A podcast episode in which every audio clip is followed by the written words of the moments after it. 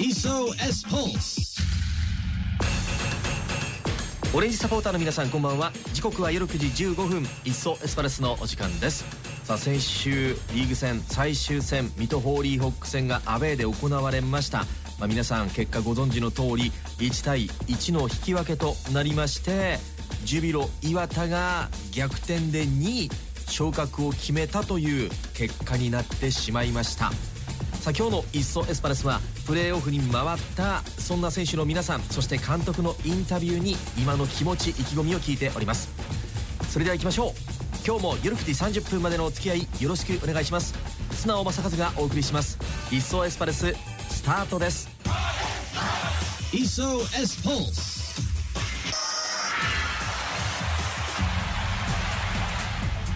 それでは先週日曜日11月12日アウェーで行われましたリーグ戦の最終戦水戸ホーリーホック戦振り返っていきましょう。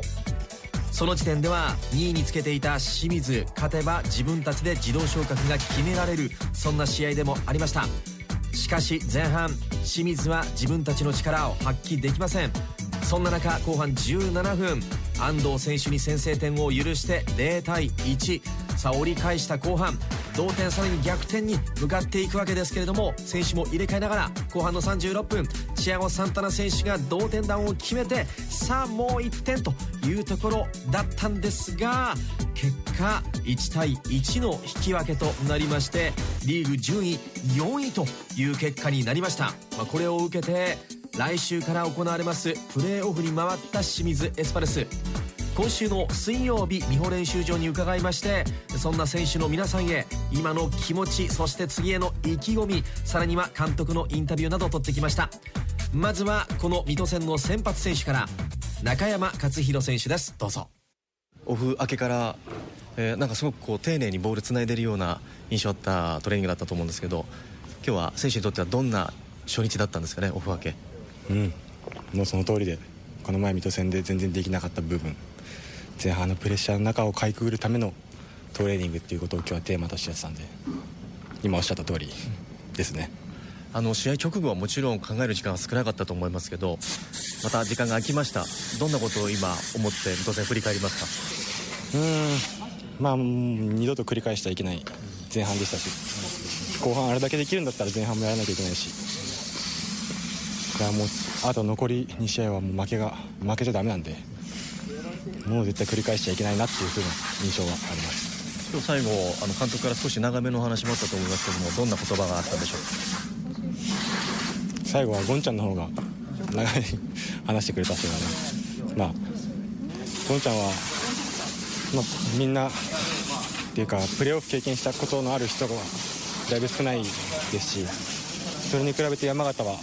去年一昨年とプレーオフなってて経験してる緊張感とかも分かってるしその中でやっぱできることっていうのは自分たちのまず長所を伸ばすこと今までやってきた積み重ねてた部分を伸ばすことっていうふうに言ってたんで、まあ、新しいことをチャレンジするっていうのもいいんですけど、まあ、まずは自分のできることもう一回整理してそれでまあ結果4位となってしまったんですけど、まあ、それまで2位っていう位置まで入れた理由その自分たちが今までできてたことをもう一回できるようにすることが大事ってことは言ってたんで。すごい意識したいと思います。前半は清水シュート0本に抑えられて後半は巻き返して12本打ったんですが得点は1点ということになりました。そうこの後半の試合が全編通してできれば次の山形戦もきっといい結果になると思います。さあ続いては同じく先発選手白崎亮平選手のインタビューです。どうぞ。本当に自分たちが望む結果を、まあ、得られなかったしそうすすごく残念ですけど、まあ、それが自分たちの結果だと思うし、まあ、ただ幸いにもまだ2試合勝って昇格するチャンスがあるんでもう一度自分たちが一人一人自分が何をしなきゃいけないかっていうのを整理してチームのために結果を残すしかないなというイメージを持ってでそこに対してやっぱこだわってやることが大事だと思うしまあもう本当ここまで来て大きく変わることはないんで、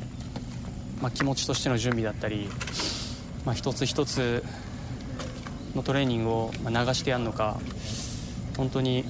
そこに対してリアリティを持ってやるのかっていうので変わってくると思うんで、まあ、大事にしないといけないかなと思います。続いて水戸戦では高橋裕二選手に代わってピッチに立ちました岸本健選手のインタビューです今チームに必要なものとは？そんなお話が聞きました。どうぞ。なんか今日はあの中山選手とちょっとサイド入れ替えたりなんかはい。練習ありましたけど、オフ明けの初日どんな練習になりました？えー非常にきつかったです。うん。ちょっとね長めの練習でもありましたけど、はい、あのみんな多分気持ち切り替えたかどうかわかんないですけど、まあ体は多分みんな思いながらしっかりやれたと思います。あの試合の直後ってなかなか考える時間なかったと思いますけどあれから試合また見返すような時間ってなりました？そうですね。僕はもう逆にもうほんまもうポジティブに、もうよしプレーオフいけたと。っていう気持ちぐらい。しかももう、ね、2回勝ったら J1 なんで僕プレーオフ経験してたんですけど2回勝って逆に J1 と戦ってあのそれで勝たないとダメなんで逆に本当2回勝てばまだチャンスがあるっていうのは本当ポジティブです。チームとしてはなかなかこうプレーオフ経験してる選手少ないと思うんですけどそういう意味では経験者としてはどういった部分が大事になってくるんですかね？こう一戦一戦の勝負じゃないですか。はいあの本当にチームが一つになることが大事でそのやっぱりそのめちゃめちゃ一つになるってこれからいっちゃん大変なんでそのネガティブな言葉を発する人もいますしその、まあ、例えば来年契約が切れる選手とかはチームどうするああするとかいう話も出てきますしもう全員まとまるっていうのはあの本当に大事だと思います。多分秋山さんもそれを重々承知しててやっぱり明日みんなで座禅首に行こうとか掃除しようとかやっぱやれること全部やろうっていうもうそういうところは本当に素晴らしいなと思いますね。やっぱそれを選手たちは秋葉さんここまでやってるんだから絶対答えないといけないっていう気持ちにならないとダメなんですけどなかなか。はい。じゃあ今選手間でこう密にコミュニケーションをっていう時間まで取れてない？そうですね。選手ミーティングとかもしかしたら開いた方がいいかもしれないで対戦相手の山形に対してはどんな印象ですか？そうですね。もう本当今連勝してきて勢いあって多分もう気持ち的にも俺らあるぞっていう多分僕たちと逆の立場だと思うのに気持ち的には。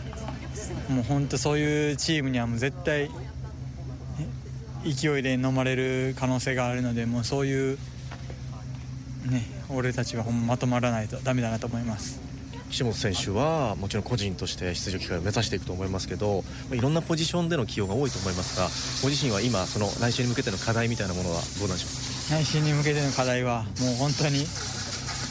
後悔がないようにやり残すことだと思ってます。もう試合に出ても後悔のないように全力でプレーしたいと思いますしもうゴールが見えたらどんどん向かっていきたいなと思います。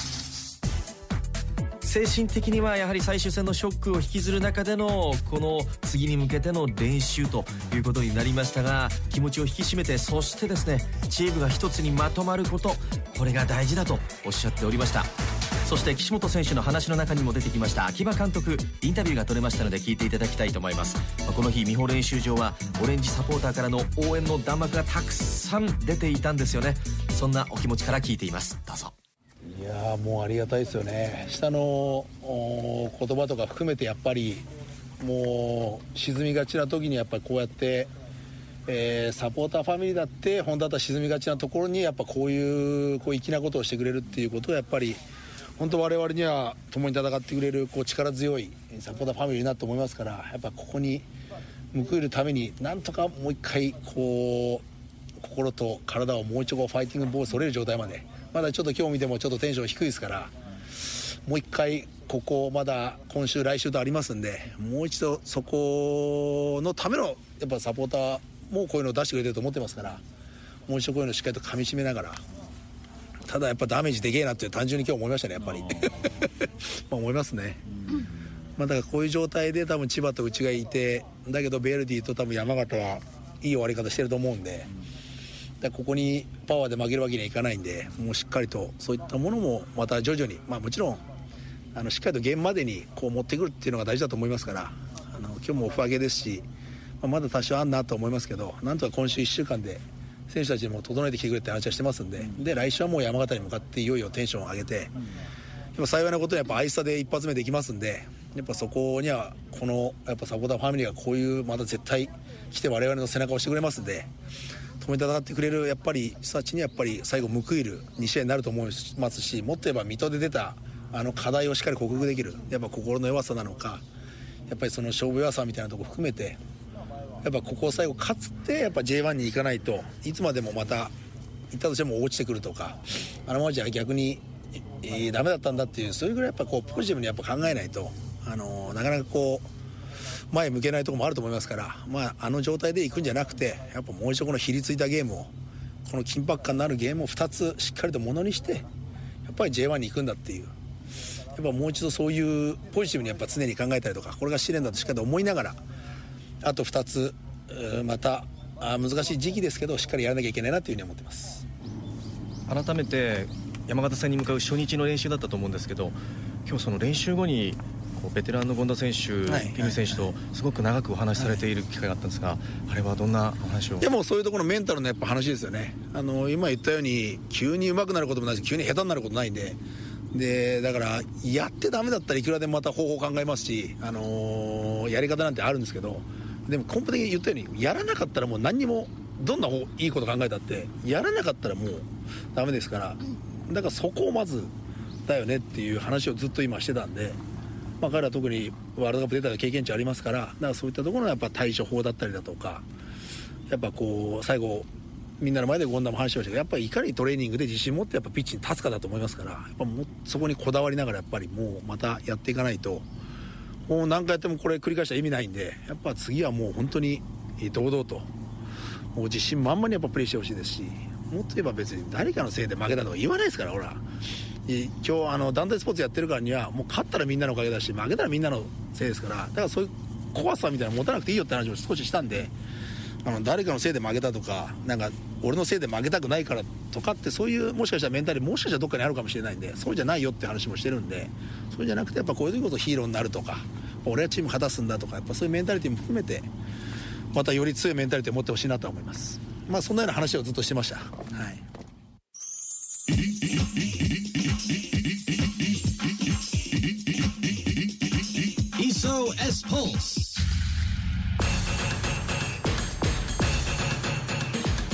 まずはこの敗戦のショックから立ち直る強いメンタル気持ちを作っていく、まあ、今週はそんな作業だったようです。そして来週からは山形戦にまた強い気持ちで臨んでいくためのトレーニングをしていくと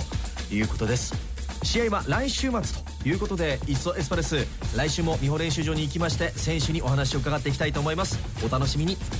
それでは今日はこの辺りで素直正和がお送りしてきました「いっそエスパレス」また来週。